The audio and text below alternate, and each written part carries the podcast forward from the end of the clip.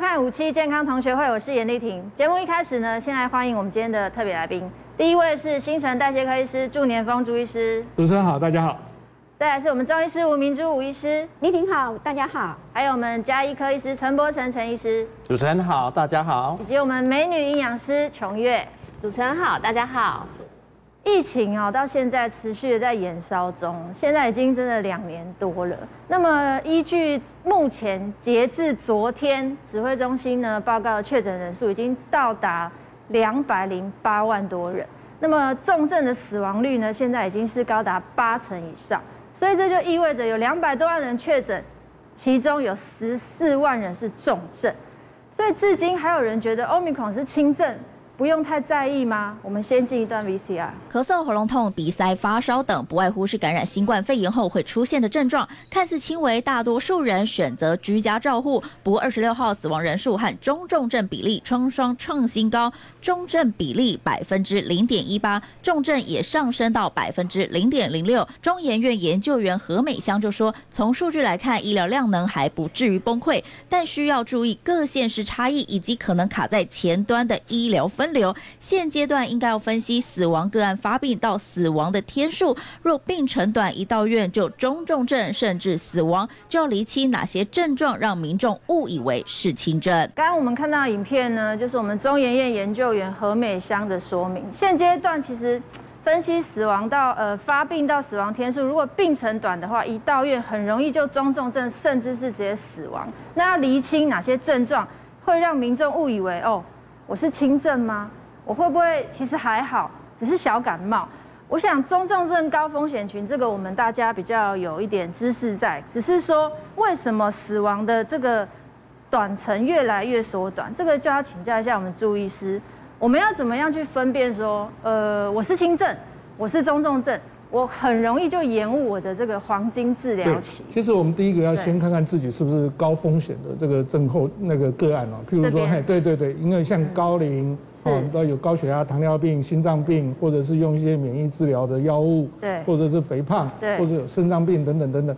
那这些是高危险群的个案呢，它就很容易从轻症变中症，然后到最后变得很不幸的重症。嗯，那其实轻症呢，我们讲起来大概都跟我们的一些感冒的症状是差不多的，就像喉咙痛啦、肌肉酸痛啦，有时候头痛啦、流鼻水啦，哦，或是肠胃道不适，哎，大家觉得这都还 OK 嘛？就好像我们平常的感冒一样，但并不会，并不会就是说你觉得很不舒服。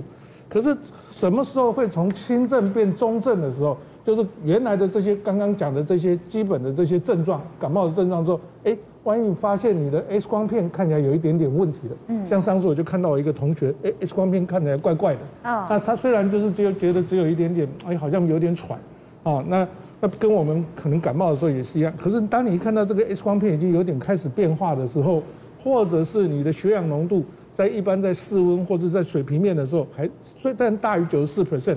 但是没有到像我们一般人可能九十八啦、九十六 percent 以上，那这时候你就可能要考虑到，可能已经快要变到中症。嗯。但是当你如果血力动力学或者是生命症候不稳定的时候，譬如说血压掉了，呼吸变得比较喘了，超过二十几下、三十跳了，心跳也开始变得快了，变得一百跳，因为表示这个心肺代谢都出了问题了，甚至还有持续烧烧到三十八度半或三十九度以上，那这时候你就要考虑到它会变成重症了。所以我们可以从轻症的刚开始的感冒的症状，到中症的时候，哎，你觉得 X 光片有一些不一样，或是我们最近大家都一直说要监测血氧，血氧你一直拉不到，拉不高，拉不到九十五 percent 以上，哦，然后或者是你出现了更多的症状，譬如说晕倒啦，或者是喘啦，或者是血压变低啦，或者是这个体温还在高烧啦，哎，这个时候就可能开始会变成重症。所以，但是特别是刚刚讲的这些高风险群的个案。那它比较容易会出现一些那个危及生命的情形，这要特别的注意。所以其实治疗黄金期，其实自己要知道自己身体的情况。对，因为我们治疗的黄金期大概都是在在中症、中症、轻症之前，赶快就要治疗。你等等到到了重症的时候，我们很多都要转到加护病房了，因为他那时候血流动力学不稳定的，我们都要转到加护病房。那你这个时候用用一些那些我们的口服药物，就是已经比较比较比较晚。好，所以我们当我们发现有这些情况的时候，就不要再待在家里。像国外，我们本来不是讲说这个用血氧监测器嘛？嗯。那其实，在国外他们也是做这个研究，但是最重要的是，他是要时时刻刻都要跟你的老医生啊，或者是你的医院保持联系。嗯。一看到你出现的一些症状之后，还是要送到急诊室，不是以为就是说，哎，还是待在家里，不是的。对。譬如说你刚刚讲的，我们血氧浓度掉到九十四 percent 以上，或是你的心跳超过一百跳以上，呼吸超过二十三十跳三十次以上。或是血压低到一百一百六十以下，哎，这时候你可能还是要跟跟医生联络，或是医院联络，就是说，哎，我这样情形变化，那赶快去，赶快用一些抗病毒的药物，那这时候效果才是最好的。嗯，所以其实确诊的观众朋友，你自己要有一点危机意识，对不对，陈医师？对，的确哈，让民众稍微快速的，而且非常简单的稍微去了解你的状况是否要赶快去就医了。刚开始如果真的有出现轻症的话，通常都是。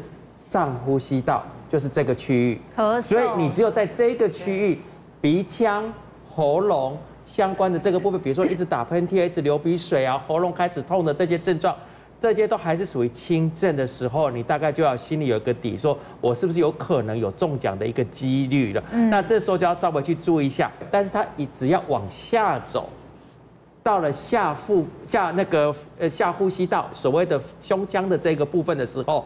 出现这个部分的症状，那就是已经到中重症了。那最重要的就是，如果你去就医的话，三大特征一定要知道。嗯，这三大特征，你刚刚我们的朱医师也讲得非常的清楚了哈。第一个就是我们的血氧浓度在九十五以下，要特别去注意一下。这个当然是要仪器去测，家里不一定每个人都会有仪器，但是就是我刚刚所说的，你的末梢是冰冷的，你的手的颜色变色了。这些相关的部分的皮肤感觉是冰冰凉凉的，这个很有可能就有可能你的血氧的循环没有到那边去了。当然，循环没到那里，血压一定会掉。这样子的情况下，是不是已经会开始头晕的感觉？一定会头晕，甚至会昏倒的一个情况。所以这个部分血压计，大家台湾几乎每个人家庭里面都会有一个血压计的一个量一下，太低。就要特别去注意一下，这个已经达到休克的这个可能性了。嗯，那当然我们要看一下你的体温的这个部分。嗯，体温当然高烧到三十九度以上的话，当然都是要特别去注意一下这一块。三十九度以上你还不就医，真的是很危险哈。所以高烧要特别去注意一下。但很多人不是量耳温，很多人不是量肛温，很多人是量皮肤的温度。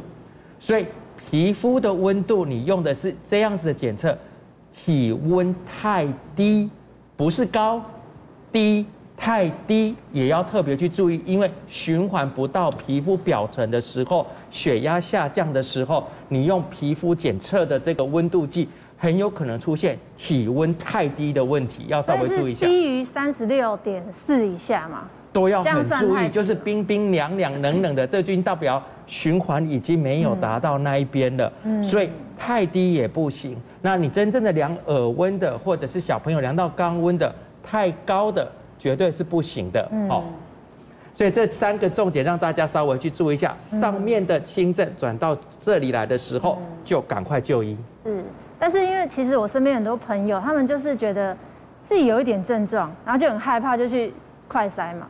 结果就很开心，只看到一条线，但他就觉得，哎，不对啊，我就有症状啊，为什么老是就是一个边缘人，阴性？这到底，这到底要怎么样去快筛？你你知道这种阴阳人很多，你知道他到底想说，哎，我就是有症状。我身边朋友有一个，他连续一个星期喉咙痛、流鼻水，他每天快筛连续七天哦，全部都是阴性。然后他就真的不知道为什么，结果第十二天的时候，他终于快塞阳了。所以这个朱医师，这到底是怎么回事？为什么他可以这么久的阴性期间，然后忽然他就阳性？对，其实这有牵扯到几个方这个情形啊。第一个是不是第一个快筛的 OK 不 OK 啊？哦，第二个他可能病毒量够不够啊？哦哦，第三个就是说，哎，他这个像我我这边就举一个举一个我这个朋友的例子啊，他就哎，我应该把名字遮起来。他前一天筛的时候，你可以看到那一条是很，我不知道这样看得到看不到。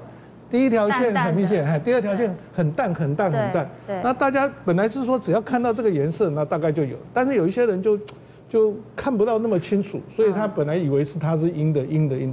可是我就跟他说，你不要急不要急，你每天隔天再筛一次，果然果不其然，第二天它就出现比较深的颜色。深。那真的有时候就跟我们的病毒量、采的方式，还有你的那个病毒聚集在哪里比较多。其实就像刚才陈医师讲的，那我们刚我们以前那个阿尔法、德尔塔，或是这个它可能在上呼吸道这边、咽喉这边，这个上面比较多，所以我们那时候都用鼻腔去裁剪。但是慢慢慢慢，Omicron 呢，它在喉咙的部分，它也可以出现有一些病毒，所以它这时候如果你用喉咙的裁剪也是 OK 的。鼻腔也测，喉咙也测，双管齐下最准。对，那因为根据这些研究指示说，如果你只测鼻腔，测一地地方可能六十 percent 啊，七十 percent。那如果你用鼻腔或者是咽喉测，可以到八十一到八十八 percent，而且你用两个不同的那个、哦、那个搓的。那戳两个地方，那可能会阳性更高，八十八。我们今天有图有真相，我们请一位 model，然后麻烦朱医师现场 帮他测一下如何双管齐下。那这样测的时候还是一样，你就轻轻的，你看，哎，一二三四五，看到这前面有一点东西的时候，然后再把它打开来，放在里面搅搅搅搅搅，那就当做这个是成成功的。那。本来有有一种说法，就是说好，那我塞完鼻子了，对不对？嗯、那我再啊，嘴巴张开，再再塞，再再再。另外一种呢，就是鼻子的用一根，然后插在一个那个一个这个培养的这个里面，所以都可以。好，然后另外一个呢，就是来来嘴巴张开，好，弄在这两边的到到扁桃腺，我们往里面扁桃腺。你看这个就有点短了，因为你看这个时候搓的时候，我的手都已经快到，不过还好是因为自残。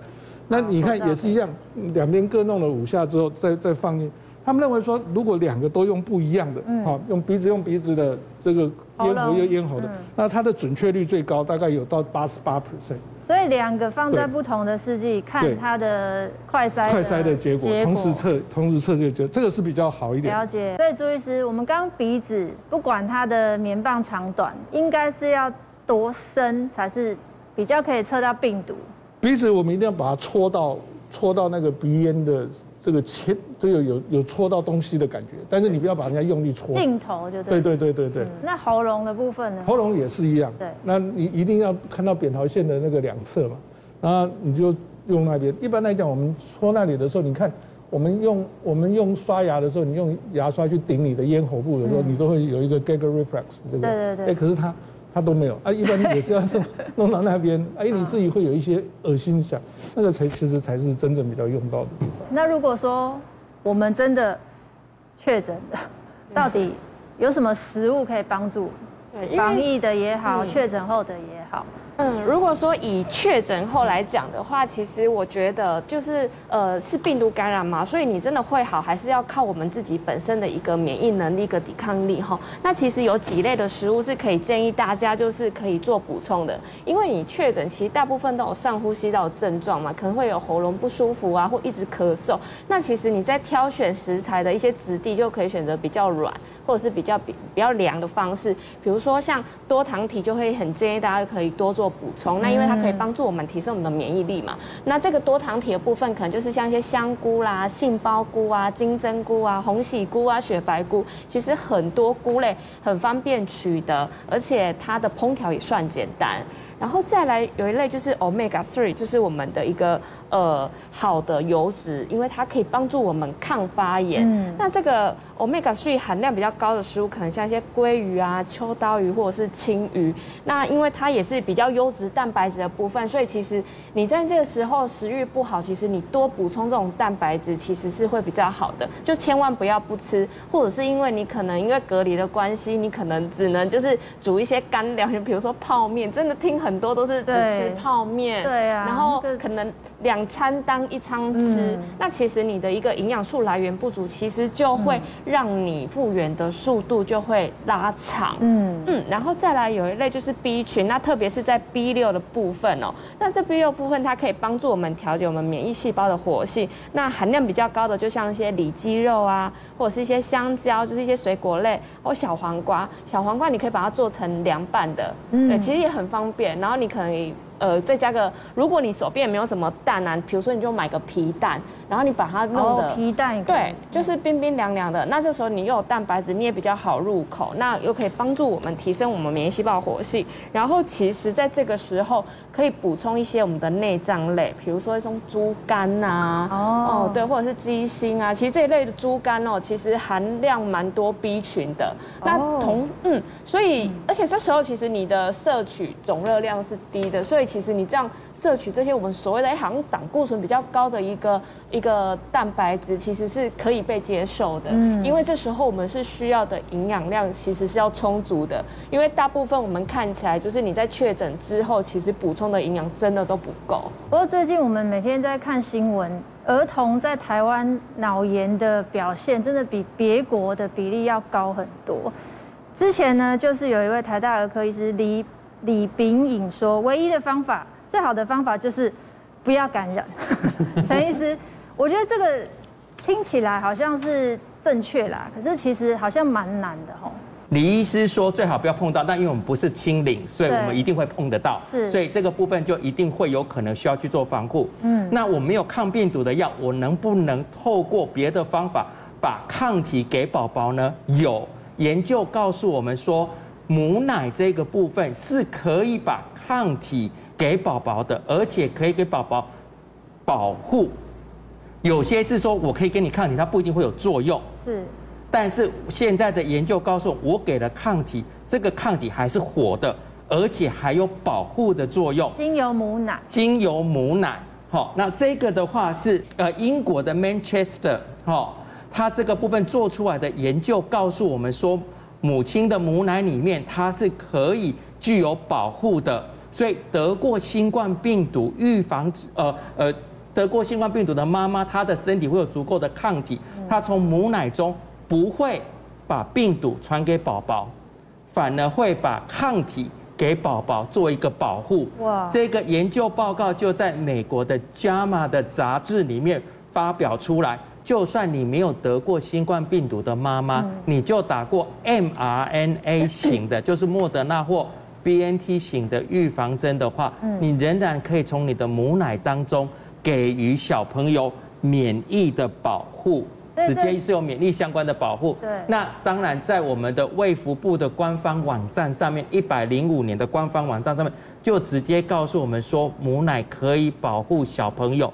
不被受上呼吸道感染的一个风险，所以对于母亲来说真的是很重要的一个部分。所以今天你如果有小朋友，你如果接种的 mRNA 的预防针，或你曾经得过，其实你的奶水是是可以帮助的。那这个不是说我们整个治疗部分全部变成奶水，并不是，而是说该治疗的还是要治疗。嗯，只是说所有的病人在住院的过程中，还是要吃饭，还是要吃东西。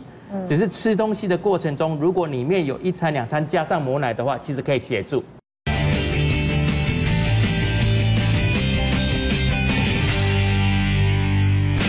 欢迎回到五七健康同学会。我们刚刚提到无敌星星这件事情，你确诊康复不是无敌星星，是流星。这个病例比较特别，这个女星刘志宇呢，她就分享了她的助理。在短短一个月，居然反复确诊两次，而且助理透露，从来都没有这么不舒服过。你看他这么多的这个说明，朱医师他这么短的期间内，他两次确诊，他为什么没有所谓的说哦，我的抵抗力已经有了？一个月内，对。其实这个在国外发有很多个案了，你不要觉得它是无敌星星的，可能是那个满天星的到处得病。因为为什么？因为在国外很多在你看在阿尔法、德尔塔的时候，那个就已经很多人染疫了之后，那染疫完了之后，那年轻人就觉得他应该是可以获得终身免疫，好像颁颁获一个奖章啊，就到处跑趴啊，到处玩啊，到公园也也都不戴口罩啊，吃饭也不戴口罩啊，但是那个。那可是，其实你可以看，在去年在奥密克戎在在又流行的时候，其实有很多人又又在又在感染。所以其实理论上本来是说，哎，我们像很多病毒感染都是说感染一次之后，哎，可以大部分获得一段时间产生的抗体有免疫力。可是这个这个 COVID 呢，就是真的是很很厉害，它到处变，到处变形，传染力很强，传染力又快，又到处变形。即便你看我们的奥密克戎。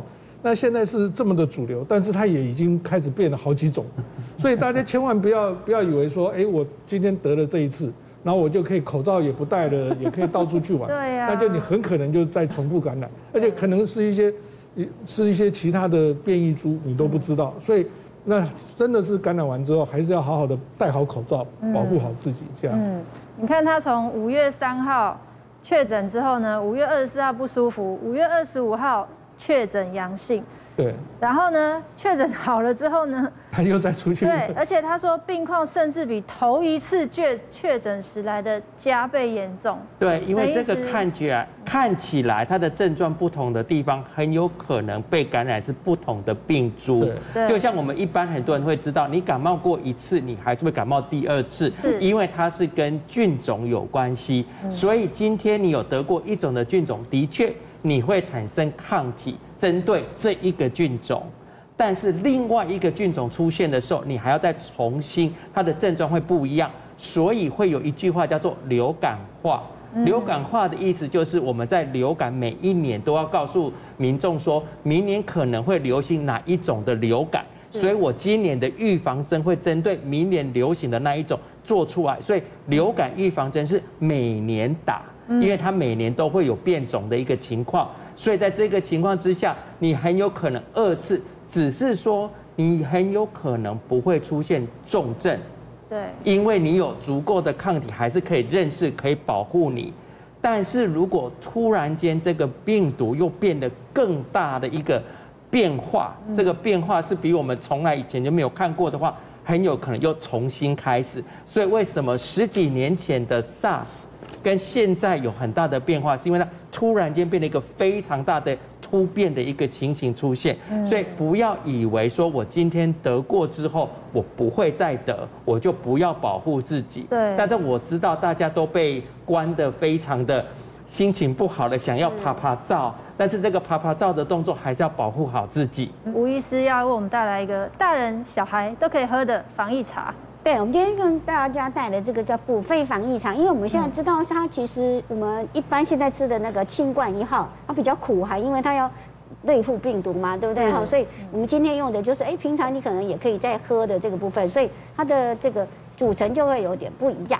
那第一个呢，就是有黄芪。那前一阵子呢，有这个消学医院呢，他们就发现是说，我们把黄芪呢跟这个金银花放在一起的时候，它对于这个我们的新冠。这个病毒呢，它是有抑制它复制的一个效果，所以我们也把它放进来。那你知道黄芪呢，是我们所有中药里面呢偏什么？偏甜的中药材。然后这个防疫茶里面，我们还把甘草加进来。那甘草呢，它本身呢可以综合呃这个刚刚的那些处方里面的，比如说鱼腥草、桑叶、薄荷、金银花这些比较苦寒的一个药材的，它可以清热的，呃帮忙就是他们的这种缓和它清热的一个效果。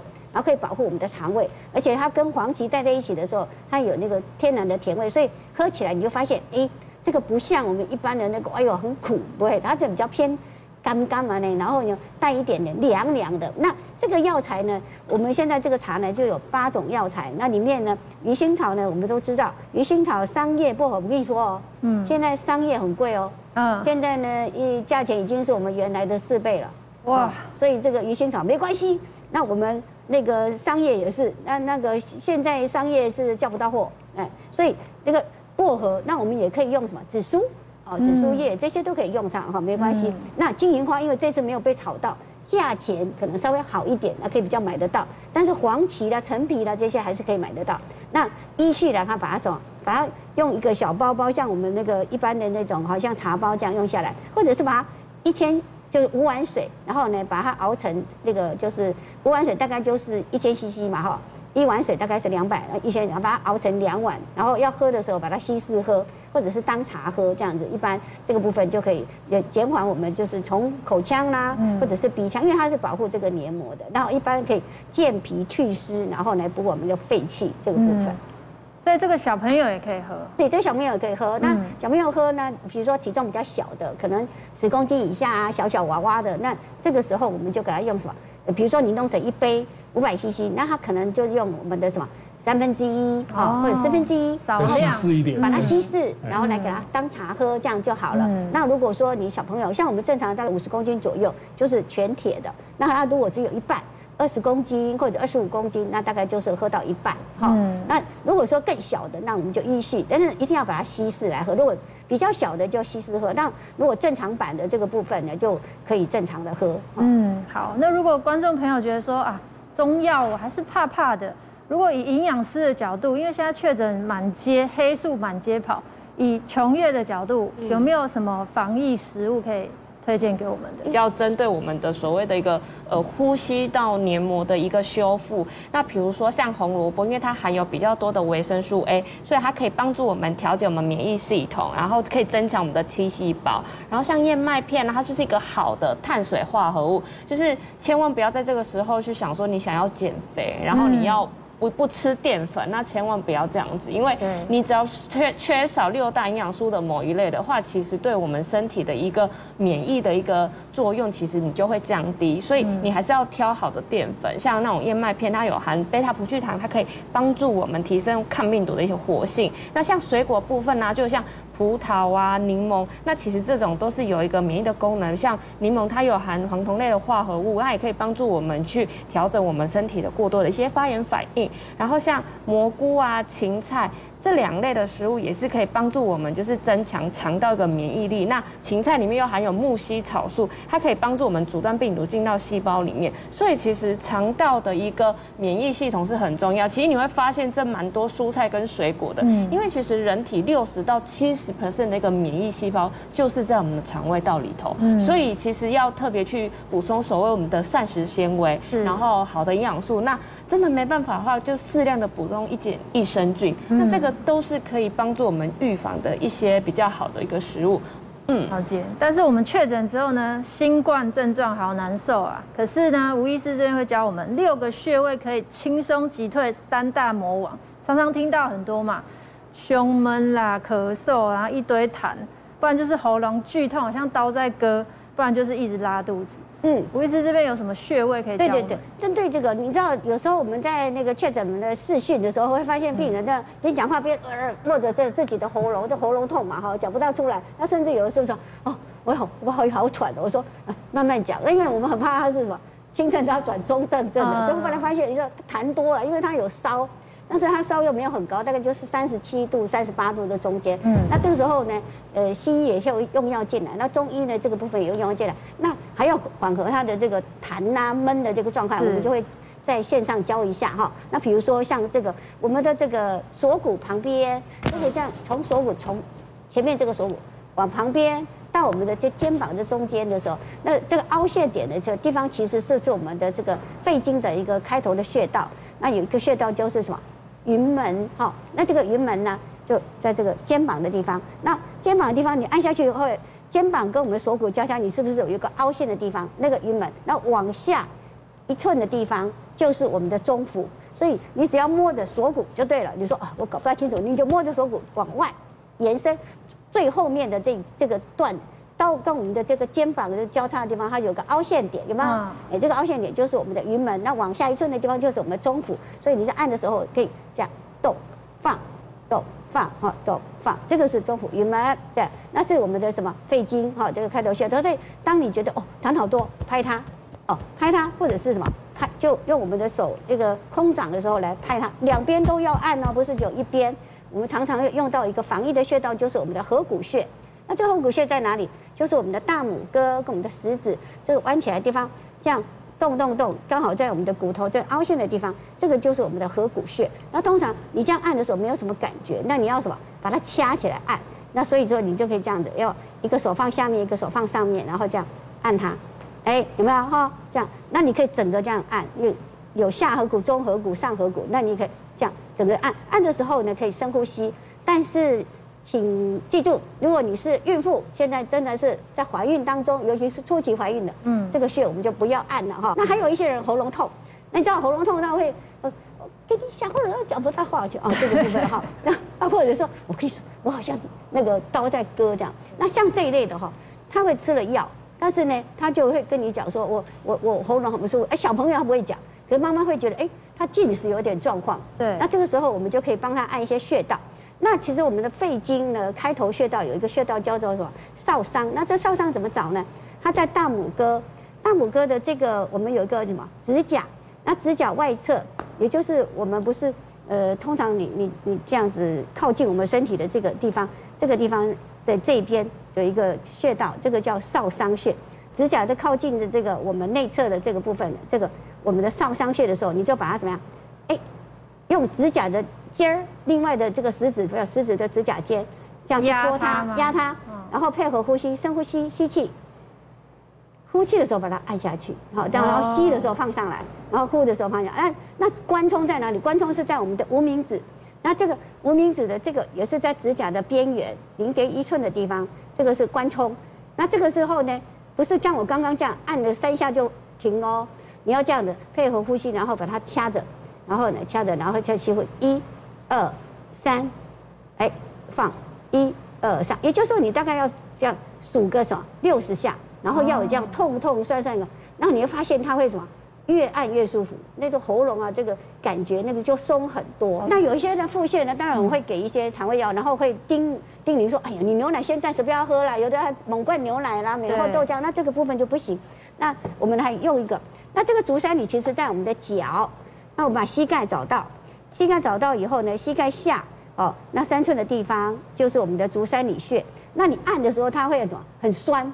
那一方面呢，它这边有有这个肌肉很紧嘛，所以你很难什么，很难真正按下去。那因为在拉肚子的时候，我们就可以把它什么热敷，那或者是用什么，用我们的这个家里一定有的嘛，浴室里面吹风机，吹风机把它拿出来，嗯、你要跟这个穴位要至少要隔什么？三十公分，然后把它吹，哎，吹它哦，在这个在吹吹了以后呢，觉得热热的，哎，远一点，然后再近一点。远一点哈，不要直接对着它吹，就不行的哦。这样，然后觉得哎，呃，就先手这样测一下温度，然后这样。所以大概呢，用个吹了大概一分钟到三分钟以后再休息一下。好，这个是从穴道来帮忙。那接下来这一段呢，是我本人最期待的了。琼月要为我们带来这个，哎，这个防疫果汁竟然是拿铁。我们欢迎琼月。那其实呢，那个绿拿铁它是一个统称呐，是。对，因为我们准备的这些食材算是比较简单的，就是不用煮熟的食材。哦、先放红萝卜，红萝卜。那其实因为我们是打一人份嘛，那其实在家里打一人份，你可以就是大概加一百克左右，一百公克。那其实这样就有一份的蔬菜。然后西洋芹可以，那西洋芹的部分也是，就是在家里打。那其实你如果在家里打的比较稠的话，嗯，这个也是会建议可以加到一百克左右。一百克，对，一百公克的西洋芹。凤梨它也有一些植化素，然后它有一些就是可以抗发炎的所谓的一个凤梨酵素，所以我们可以加一点。凤梨，那因为它本身有甜味，所以我们这个都不用另外再加糖。那苹果它也是有槲皮素，也是植化素的一种，所以它其实也是可以帮助我们，就是提升一点免疫能力。而且它本身也是有甜味的。对，那其实我们刚刚讲哦，其实我们这种要。抗疫呢，其实可以多保护我们的一个黏膜细胞，就维生素 A 的部分。那会建议大家就是加一点点坚果，因为我们主要就是想要有维生素 A 嘛。是，维生素 A 是脂溶性的，所以必须要一点油脂。嗯，那其实坚果不用多，像这个腰果，对，腰果啊这种，其实塑胶汤匙大概一瓶匙就好，其实就是放个两三颗。那喜欢的可以多放一点，应该也无所谓吧？呃，不建议太多，因为它是油脂类。哦，真的。对，所以你太多的话，你的油脂可能就会摄取太高。对，因为我们现在就是一杯的量。了解，所以大概就是三四个腰果，差不多。坚果，对。嗯，然后再来就是用无糖豆浆，就是把它当做基底。嗯。对，因为豆浆它是算比较好的蛋白质。是。那一杯可能大概两百四十 CC 左右。把它倒出来，其实这样子感觉蛮好喝的，而且很营养，而且很简单。对，而且它的名字是很好听的“蔬果防疫绿拿铁”。对啊，所以平常在家，其实如果你要有丰富的营养素的话，嗯，又简单又快速又方便。对，然后你如果真的没有办法接受完全无糖的话，其实加一点点蜂蜜，大概五到十公克的蜂蜜是可以。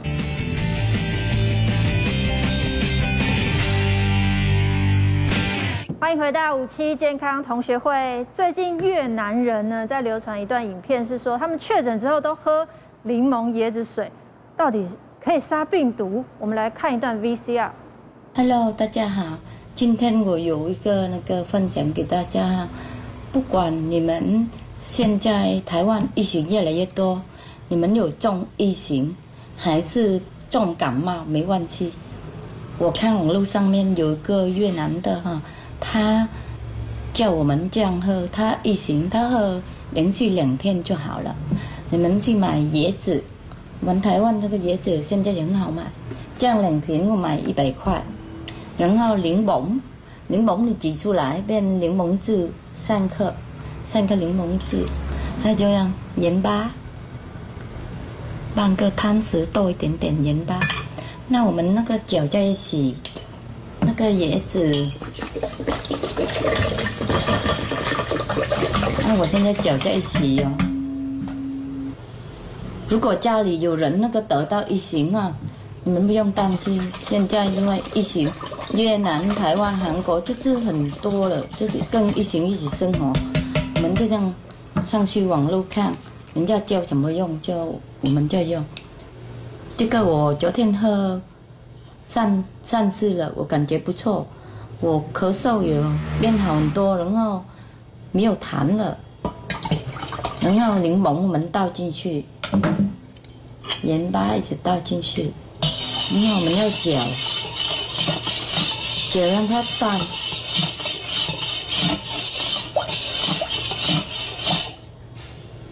这样你分出来喝三次。就一天喝三次，啊，连续喝两天三天就好了。越南国家级秘方，朱医师，你刚刚有有微笑哦。对对对，我我我以为他是网红啊，因为网网红很多会这样。那其实其实大家想想看嘛，Omicron 大概百分之九十是轻症嘛，啊，轻症会怎样？就是有点喉咙痛啊，不舒服啊，有点烧烧的啊，或者是肠胃道。那你叫他多，平常我们叫病人也是感冒多喝水嘛，多喝水。可是水喝太多实在很难过，都都白白淡淡的。所以他们其实用的这一招其实是不错的，就是哎椰子水对不对？在东南亚这椰子水嘛也是很多的，你看到处都是可以喝椰子。哎，那一直喝椰子水也难过啊，就加点柠檬啊，再加一点盐巴，让它哎有点味道。所以这个看喝起来是不错。那本来这个病毒前就过了三五天，大概本来就好了，轻症。所以他喝一喝，嗯，觉得也好正好都好，一切 一切为那个美满这个。所以他就认为说，这样其实可以杀病毒。对对对对。其实是没有啦。对，其实应该应该这个杀病毒的，应该还是存疑的，但是对症状可以症状可以有一些缓解。那多喝水也是蛮不错的这样。吴医生你怎么看？哦，因为有时候我们在那个确诊不是视讯嘛，有时候说，哎，你喉咙还不错，然后说，我跟你讲，我前几天我这喉咙痛到不行啊，怎么样？然后我就吃那个什么柠檬什么发泡定啦，然后我喝什么那个刚那椰子水啦，说哦，感觉好像不错哦，说对了不错，可是我现在会拉肚子，也就是说，这些都是比较属于什么，哎，清凉的，或者我们教中医讲说比较滋阴的、清热的，但是。有没有解这个那个我们的病毒奥密克戎这个病毒？呃，这个部分可以症状上面喉咙这个部分呢？但是问题是这些都比较偏凉，所以如果你吃的过多，你就会发现怎样？吃一次以后呢，喉咙不是不错了，现在咳嗽怎么样？他会跟你说，我哈吃一次以后我变。早上啊，晚上啊，本来没有那么咳啊，我就现在咳得很厉害，因为什么？这些都偏凉的食物，嗯、所以吃一吃，它反而痰很多，这样。嗯、所以这个部分就是我节后不能厚，所以你要真的要吃的话，我是觉得适量的补充是 OK 的。那还有一些会加什么盐巴了这些东西，那盐巴本来。我是觉得啦，漱漱口就 OK 了。首先是你，你把它拿来喝，如果你的量没有控制很咸的话，你吃下去，如果刚好你本来就是有高血压的这个症状的，或者是说你本来下半身就会容易水肿的，你吃下去以后，你就发现这个脸啊、脚啊就会开始比较憨憨呐，然后喉咙的这个部分，你如果拿来漱口，我是觉得是 OK。如果你要喝下去，你的血压可能就会慢慢飙高哦。嗯，我有个朋友他确诊完，他就跟我说。他自己发现一个超级无敌霹雳妙方，跟我说：“我跟你讲，如果你有一天确诊，你一定要喝这个。”他说他每天狂喝发泡定，嗯，维他命 C 的发泡定。对，他说，因为不管你喜不喜欢喝水，反正你加那个又可以补充。非常足够的维他命 C，他就说：“我本来觉得我应该要五到七天才会好吧，我跟你讲，我三天就好了。”所以吴医师，你觉得他真的有可能是因为喝那个发泡定好的吗？你就是说他那个发泡定，因为它其实有一定的剂量嘛，就泡下去。那因为我们知道我们的发烧其实要补充水分，所以它水分的补充是对的。可是这个发泡定如果它过量吃的话，就好像你吃了很多那个良性的那个我们说的药材一样。那也是会造成你会拉肚子的，到时候你可能在转阴的时间会什么变长。对，所以其实他初衷是好的，因为他狂喝水嘛。嗯，对。那琼燕怎么说？因为其实，在台湾，我们维生素 C 有一个建议的上限摄取量是两千毫克，也就是说。一天不要超过两千毫克，不然可能会有风险。所以他像有一颗是那种一千，大部分都做一千。他说他一天喝五六颗，哎，所以对啊，太多了。对啊，不建议上限摄取量是两千毫克。对，最多就就两颗，就不要再多了。对，因为这样子会有一些风险。那个会真的，你等我吃到六颗，一般的人呢，有我曾经听过一个人。那个狂拉，一天拉了十次，所以这个部分不 不行。六，而且如果他在这一段时间他。长时间都补充五六颗的话，其实身体会误以为你的需要的硒的量就这么高。你万一就是讲减减到正常剂量，你可能会有一些缺乏维生素 C 的症状，比如说牙龈会流血啊，血流不止，可能会有类似这样身体的一个症状。对，也是不能过量，不要以为它是喉糖那边乱吃。对对，不建议。而且像像刚刚我们喝的那个水，其实还有一个就是会提醒大家说，如果是你是确诊之后，然后你的食欲不好，你这样子补充适当的一个。水分是 OK，因为我们刚刚讲，但是我们要知道它们是属于水果类，所以它们里面是会有糖分的。所以如果你看到柠檬水再加上椰子，如果一整天都把它当做水分喝，比如说你喝个一千五百 CC，那你的糖量啊，肯定一直是超标的。一定是高。对，所以不要因为说哎喝这个好像就是可以治什么疾病，然后反而会诱发我们另外一个慢性病，那其实这样子就不好了。嗯嗯，而且有一些确诊的朋友呢。咳不停，我听过连续两三个朋友告诉我说：“你知道刀割喉咙是什么感觉吗？”我我真的不知道了，但他们就形容的就就是这么难过。那这四帖服下之后呢，难受度马上迅速缓解。琼月，你有觉得这两个哪一个是最有用的？从食物的部分来讲好了，嗯、那像在白木耳的部分呢，其实就是。嗯呃，因为它有胶质，那你就是不要弄到非常冰，会刺激我们的呼吸道。你就稍微这样微凉，因为你有时候喉咙痛会很不舒服嘛，你就稍微微凉。那其实你适当的补充这种白木，它里面有好多膳食纤维，又有胶质，其实它可以帮助我们修复我们的一个黏膜细胞。那这个时候，如果很多人想说，那我加一点糖可以吗？其实我觉得要加就先加蜂蜜，因为蜂蜜它确实有被研究出，就是要真的蜂蜜啦，前提是你要真的不要是那种果糖糖浆。所以这个白木耳汤可以。试着不要放糖，放蜂蜜一点点。对对，一点点蜂蜜这样那第二个是柠呃蜂蜜柠檬绿茶，又无糖味，就是不要再额外加那种糖分。这就是会建议大家可能就是自己泡啦，就是嗯，比如说蜂蜜，我们是可以确定蜂蜜的来源嘛。那因为它是有被研究说，它确实可以有稍微就是。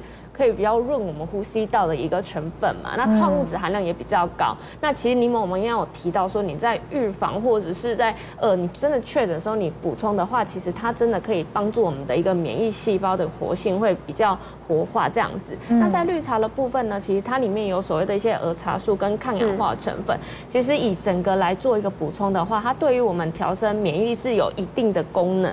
嗯，嗯，然后。五 CC 的这种初榨橄榄油或者是苦茶，其实这个是是有人提出来的。但是如果说你这个时候就是非常的不舒服，一直咳，喉咙很痛，那其实这个前提是你可能真的没有办法摄取到你足量应该有的一个热量还有营养素的部分。可是油脂是我们人必须得摄取的一个好的营养素的部分。所以如果你真的什么东西都吃不下，那有这个说法，那你又敢这样尝试的话，其实你喝个五 CC，其实大概就是一份油脂类，五 CC 到十 CC 左右的这种好的油脂，你稍微润一下，其实也没有说不可以，嗯、但是真的也不要过量，比方说哎喝这个哦就跟可以治喉咙痛，但它是没有治的功能哦，它是帮舒缓，对，帮我们舒缓，然后它又帮我们补充人体需要的营养素，那过量的话就也真的也不要这样做了，嗯，嗯。那吴医师在中医的部分，如果他狂咳，就是停不了，有什么方法可以舒缓一些茶饮的部分？对你这次的 Omicron，我们都看了那个视讯以后，就发现呢，真的是刚开始是说，哎，刚有的刚开始就咳，那有的是刚开始就有喉咙痛，到后来呢发烧，发烧之后就转成咳嗽，然后咳嗽可以咳到最后一一整个月。我们曾经有个病人，他在意大利确诊之后，到现在三月确诊，到现在已经啊五五月份六月份了，他还在咳。可他都咳血这样，那所以说你到到会最后伤到了真的是我们的肺气。那在今天我介绍的这个止咳的这个茶饮呢，里面呃真的有一些是可以治咳平喘的，这样。嗯。就里面第一个就是我们的款冬花。那这个款冬花是款冬花科里面的那个呃花，就是它就真的像一朵那个小小的玫瑰花这样，粉红色的很漂亮。那可以止咳定喘。那加上旁边，那这个苏子旁边这个苏子三年，苏子是什么？苏子就是我们这次不是也有抗那个 Omicron 的那个紫苏吗？那这个紫苏籽它的那个种子就是紫苏籽，那它也是可以，它这个比较特殊，就是它可以润肺化痰，然后呢还可以什么诶润肠。嗯，好，所以说呢，如果你有便秘的病人呢，然后又咳的又痰很浓很黄的时候，你这个款冬花、这个苏子、这紫苏子这些放进来的时候，它可以让你有这种止咳定喘的效果。这样，然后百合啦、麦门冬这个就是润肺的，还有这个麦门冬都是润肺的，所以我们也加了一个蜂蜜。那其实蜂蜜在中医来讲，它也是什么？